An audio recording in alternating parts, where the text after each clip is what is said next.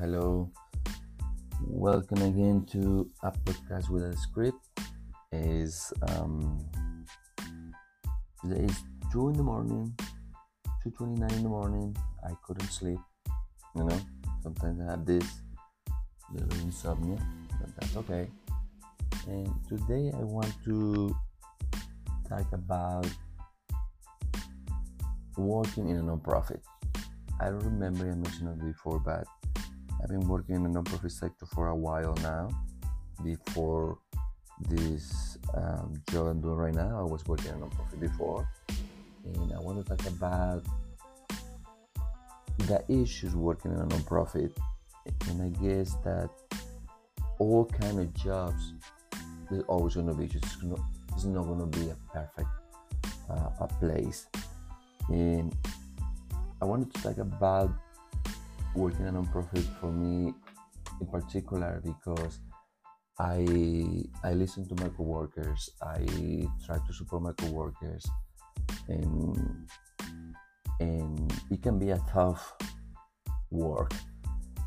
And the reason I decided uh, to do this again is because most of the complaints sometimes working here where I'm working right now is the lack of communication or the lack of, of support by administration. You know, because it's different when you get all the support from your co-worker, from the staff that you're working with. You know, since I started, I always get the support. You know, teaching me, hey, you know, this kid is like this, and you need to be aware of this and he likes this, he doesn't like this. And and everybody's always ready to help, you know, ready to support you. And and since I've been there, little by little people are leaving. You know, suddenly they don't go to work anymore. Sometimes they don't even give two weeks notice. And it's a little frustrated for us as a staff because sometimes instead of being one on one with my kid, we have two kids. You know, and I feel like uh, the people on top, the CEO, I don't know who, or administration in general, they need to do a little more for for the staff.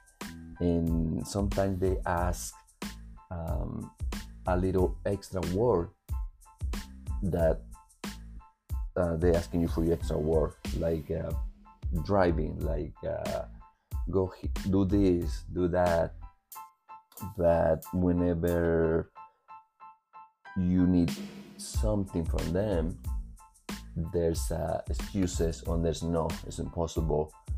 And even though that you know that it's possible sometimes you don't asking too much.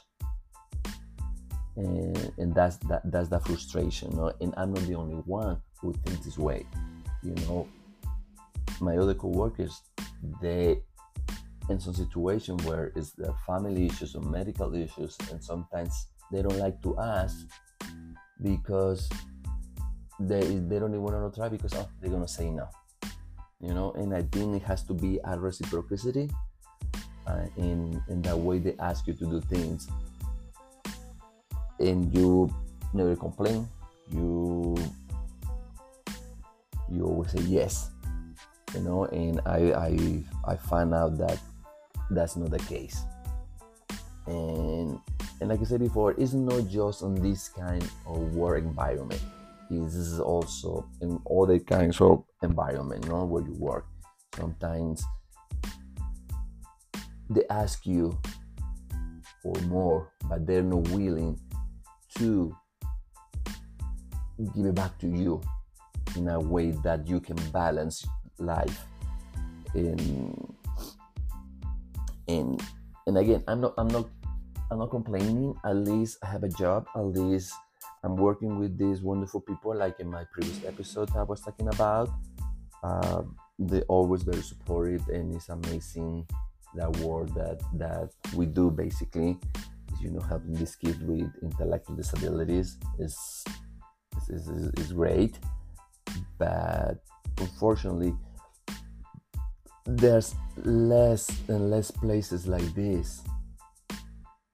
And i'm talking about here in colorado you know i know i came from san francisco and i don't remember how many these kind of non-profits were in san francisco before i was working in with the latino community and you know that.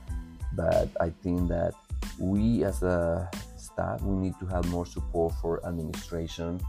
And that way people can stay. That way people can do a better job.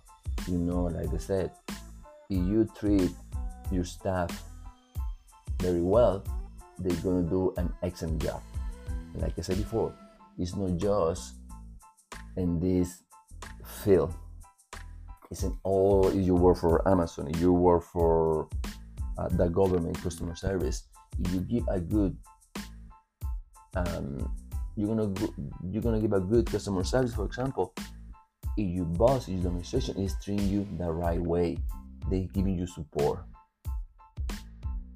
and and I, I the first time I hear that, and say, you know, that's a wonderful idea. I hope that it should be, I hope it should be uh, that way. That in some cases it's not, it's not like that, and I don't know, and and I know that whenever we have meetings and we have somebody who do an intervention, I don't know is that the right word, but uh, we talk about or issues what issues happening at work. You know, I had this complaint I want to talk about. You know, I don't like what people telling me uh, the way he did that to me, and this and you know, there's a lot of things going on sometimes, and and unfortunately, I don't say much. You know, I'm introvert sometimes when I have when I'm around people, and I don't say anything bad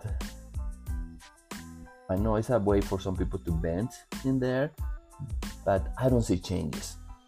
You know, with all due respect to the dude who is doing this, um, that leading these conversations, with all due respect, I don't think it makes sense. It makes sense to have those meetings because it keeps happening and and it's like a pile of, of information, a pile of complaints going up, up, and every time with those meetings is something different. You know, something else happened. You know, and but the main focus of this podcast, this episode, is about that. You know, it's about you know how to be more supportive. You are leading an organization. I hope that you will consider and finding ways to be more supportive of your staff because they are the root of your organization. Without without those people, you wouldn't have an organization. And it doesn't matter if you are the one who built the organization. You don't have the right people, and you don't have that people they love what they do, they're not gonna stay. And always you're gonna get new people and you know with this um, with this particular kids they know that you knew and they test you. You know they want to know can i trust this adult? And always gonna be some uh, some frustration for the kids. I don't know what it is but they, they, are gonna try to to do something to you. You know because the way their minds work is is is is, is different. And and i think that there's a reason there's a reason why we always having new people working working with us.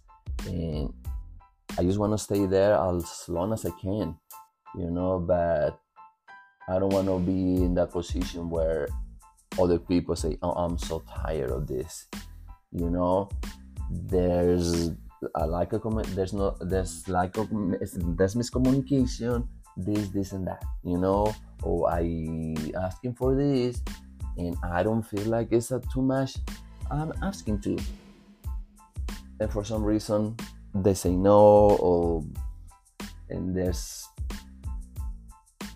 excuses and and i know that once in a while they say you know you're doing a great job and this and that uh, but I think they show they need to show it more.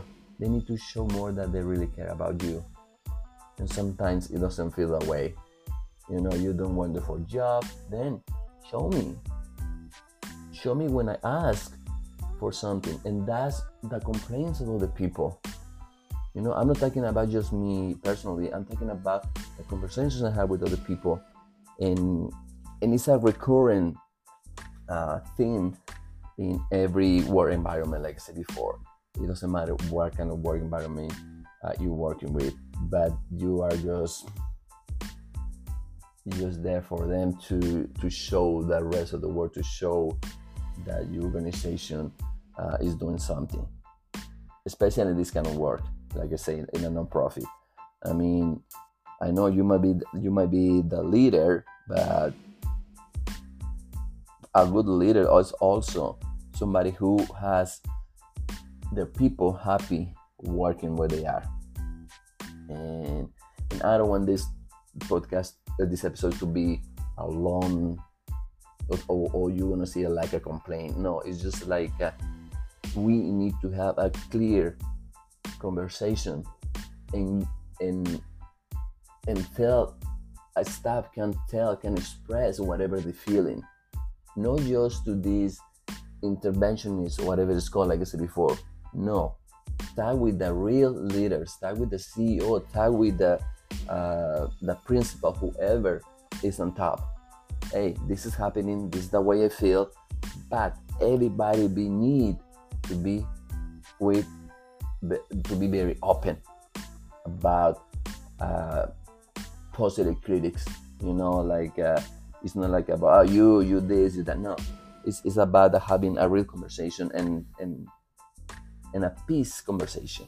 You know, not just not just barking and uh, no, no. It's just like uh, a real conversation and see what can we do better to support you not that you are supporting us and you're supporting the kids. And I feel that's the way it has to be. Because we need these people, we need this staff, we need this kind of organization that helping these kids.